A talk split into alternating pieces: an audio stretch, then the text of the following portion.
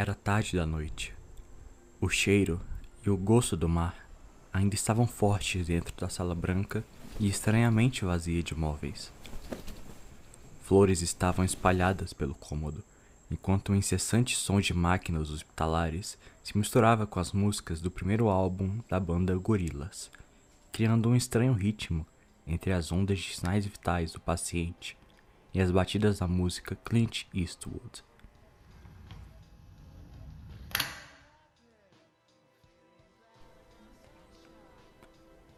Na larga cama, uma das poucas coisas no quarto, um homem moreno, de cabelos ruivos e próximo aos seus 60 anos, passava seus últimos minutos cantarolando a curiosa música em busca de algum consolo, como se estivesse à espera de algo.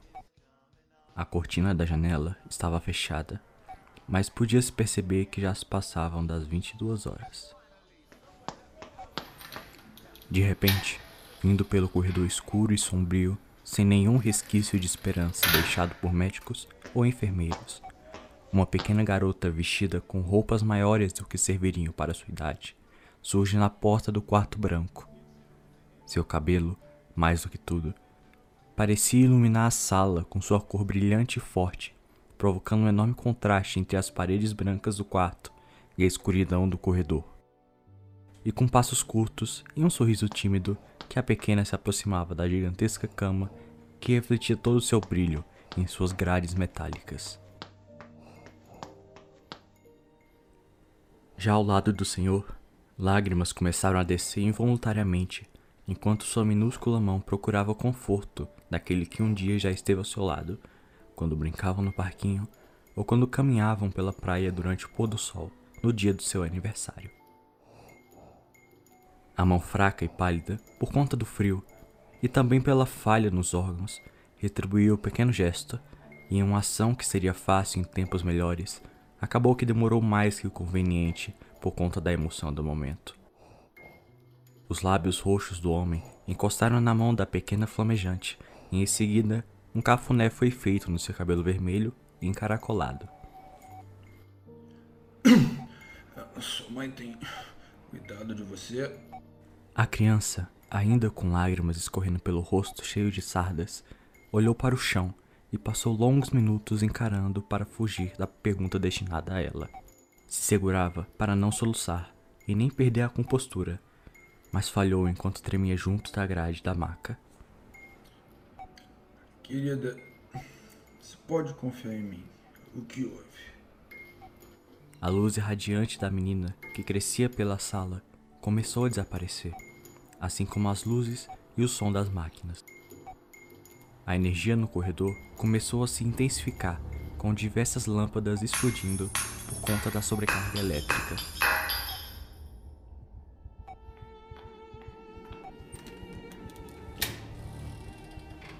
Pela porta de madeira, podia-se ouvir passos pesados e desengonçados vindo de longe, provavelmente ao fim do corredor. Quanto mais o som dos passos se aproximava do quarto em que estavam pai e filha, mais a sua sombra também se tornava visível no restante de luz que os iluminava. Não somente isso, como também se tornava mais presente, ameaçadora e angustiante ao tomar uma forma concreta. Com um último suspiro, o homem que estava na cama usou de suas últimas forças e tocou no ombro da menina.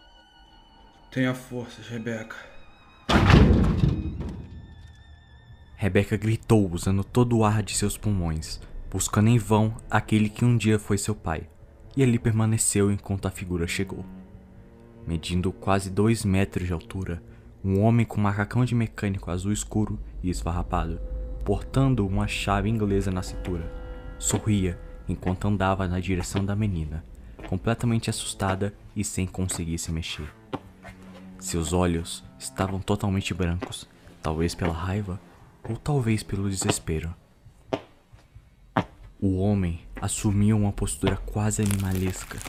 Seus braços e pernas se contorciam, quase que de maneira inumana, enquanto se aproximava do centro da sala e Rebeca voltou a gritar. Pai! Não me deixa aqui! Me leva contigo! Por favor! A garota não recebeu resposta.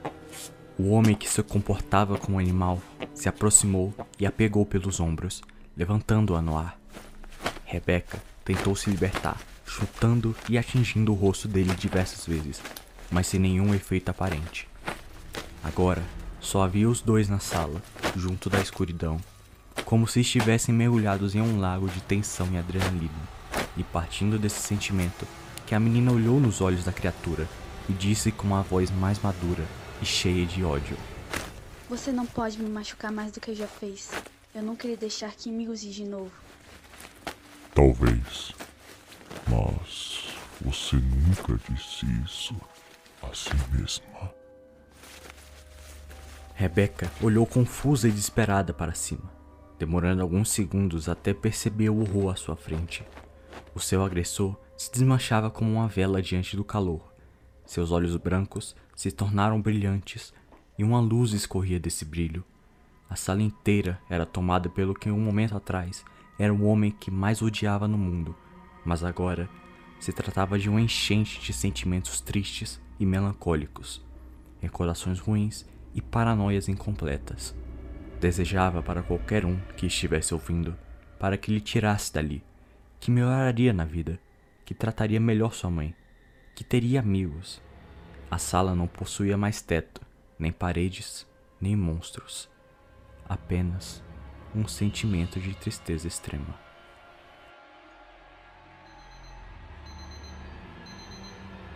E então, ao som do despertador, Rebeca abriu os olhos.